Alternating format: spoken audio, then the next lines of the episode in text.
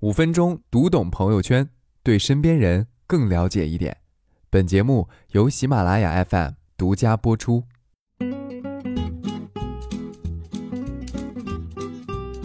喜马拉雅的听众朋友们，大家好，我是辉哥。今天的内容开始之前，先给大家送一个小福利啊！因为克莱利的 Mia Man 吉列联名礼盒套装啊，包括克莱利的男士声波洁面仪和吉列的引力和剃须刀啊，五月十六号，也就是明天全球首发。现在呢，已经在京东开启了预售啊，五月二十号就是五二零啊，是送老公和男朋友的最佳礼物啊！克莱利 Mia Man 男士声波洁面仪具备克莱利专业一百七十六赫兹频率声波科技，硬核控油，洁净力升级，去油光，收毛孔，除黑头，一手掌握啊！点击我们节目简介当中的链接就可以领取优惠券，一个小福利，千万不要错过啊！那么这个福利呢，显然是给老公啊，给爸爸的一个挺好的礼物啊。而在家长圈呢，最近在传两件热门事儿啊，上个星期呢是。呃，上饶啊，说是一个父亲因为自己女儿可能受了欺负啊，然后这个父亲就冲到教室里啊，刺死了一个男孩子。那这两天呢，是一位妈妈在短信和微信界都有突出的表现啊，动不动就千字文啊，指导学校的到校时间啊，指导女儿活动时的站位，指导老师该如何正确的让女儿补作业，搞得其他家长都吓得退了群啊。啊，我看了这两天家长群里转的评论，绝大多数呢都停留在感叹号式指责加人肉式搜索的阶段啊，这也很正常啊。情绪宣泄啊是互联网的功能之一啊，这种文章呢，第一好写，第二有流量，而且呢，啊也有点警示作用吧。但是这种文章看多了，人就会有戾气啊。前面一件事情已经进入了司法流程，相信法律会给出公正的判决。后面一件事情呢，无非就是方式方法的问题啊。你把人家人肉出来，不遗余力的嘲笑辱骂，未必能让孩子有更好的成长环境，反而会让他处于被迁怒的险境之中。啊，我发现的是另外一个细节啊，那或许啊对我们会有一点启发，今天也来跟各位听众分享一下，那就是两位涉事的家长都是经常在家长微信群里发很长很长文字的人。啊，我老婆看到那么长的文字，马上就说：“哟，写那么多，怎么那么空？没别的事情可以做吗？”哎，我觉得还可能真的是，啊，那位父亲他和太太都全部选择了辞职，专心照顾孩子。呃，那个很啰嗦的母亲呢，虽然也有自己的事业啊，但你看他那个执行全天候叮嘱、梳理还有分析的文风啊，就注定了他很难有精力去做别的事情。啊，他们把自己下半辈子的全部人生啊，都放在了孩子身上。啊，这事罕不罕见呢？其实不罕见啊，有些和我年纪差不多的人。啊，一样会说，我们老了啊，这辈子也就这样了啊。接下来整个家族的兴旺发达就靠孩子了啊。然后不停的陪孩子去补习班，和所有的老师事无巨细的沟通，每天都围着孩子团团转啊，觉得自己啊都是为了孩子，都是为了家庭，尽一个为人父母的责任呢。啊，你劝他两句吧，啊，他就强调自己是孩子的监护人啊，这是为了他好。哎呀，我说这个监护人不是监视人呢，而且。这么高强度的关心，很容易让自己陷入一个自我感动。哎，这是一种什么状态呢？啊，就是这样的家长，下意识的就会认为，我为孩子付出了很多，牺牲了很多，啊，觉得自己就是点亮他人、燃烧自己的蜡烛。孩子要懂得感激涕零、知恩图报，啊，但是生活未必会照着他设定的剧本走。孩子长大了，稍微有主见，顶一下嘴，啊，他就五雷轰顶。啊！我付出了那么多，你怎么可以对我这样啊？别人稍微漠视一下他孩子，他就震惊万分。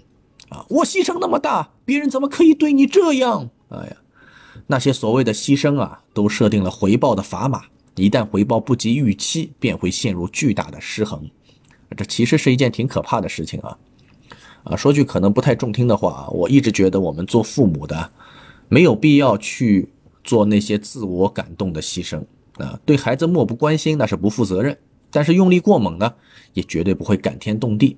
就算有付出有牺牲，那也是我们均衡各种角色的结果，是我们自己的选择，而不应该对孩子说：“你看，都是为了你，我才选择这样的生活。”孩子又没让你选，明明是你自己选的，对吧？你被自己感动，然后要求孩子回报，从情理上就讲不通。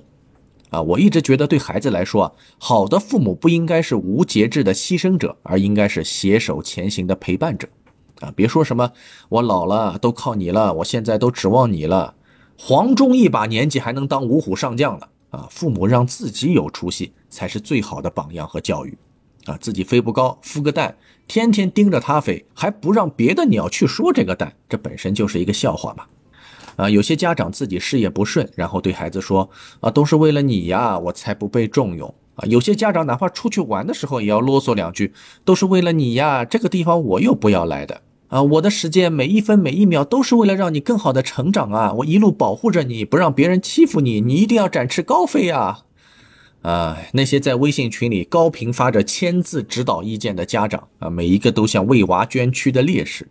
我不说别人怎么看啊，我就问问孩子的压力大不大呢？啊，别老是琢磨我是为了孩子啊，孩子是家庭的一份子，我也是家庭的一份子。有时候甚至让孩子妥协，才能让他懂得家庭的概念，啊，比方说现在我的孩子就大了啊，就算出去玩，他喜欢我们不喜欢也不行，让自己和孩子一起愉快，那才是真正的愉快啊！天底下哪有那么多围着你转的事情，你偶尔也得围着我们转转呢。在学校里，他可不可以不被重视？当然可以了，谁能天天在关注底下生活？不被重视本身就是生活的常态。可不可以让他自己先处理问题？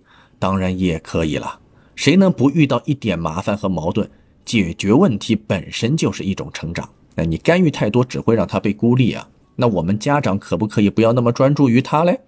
再说句不中听的，当然也可以了。啊，有人说你得盯着他的一举一动，不然误入歧途，你追悔莫及。怎么盯？他的作息那么规律，你平时和他有聊天沟通，他有问题会求助，真有情绪问题，只要你不瞎，大概率能发现。住在同一屋檐下，你还想怎么盯？把监护人做成监视人吗？揣兜里吗？孩子有孩子的人生，我们有我们的人生，这本身就不可能是互相指望和取代的关系。我们自己都不应该只围着孩子转，更不可能要求别人围着你的孩子转。用力过猛的关心啊！并不能让他愉快，也很难让他有长进。我们是陪伴者，而不是取代者。把取代当作关心，意味着你和孩子都失去了自我。你会沉迷于自己的牺牲精神，无法自拔，啊，变成一个你怎么可以对我这样？他们怎么可以对你这样的人？而他也会在压力下对家庭感到恐惧。我们自己还有几十年的日子要过啊，离各种功能衰退还有些时日啊。在对付孩子的同时，我们依然需要提升自己啊，读读书、上上课，有点业余爱好，做点儿给孩子长脸的事情。在催着蛋飞的时候，想办法也让自己飞得更高一点。他在长大，而我们也应该在成长。和为孩子放弃自己相比，这才是更好的教育，因为他会看到，他会学。好，这就是今天的五分钟读懂朋友圈。你也可以添加我的微信公众号“辉哥叔叔”和我取得联络，记得领取今天的给男士的特别福利哦。我们下期节目再见。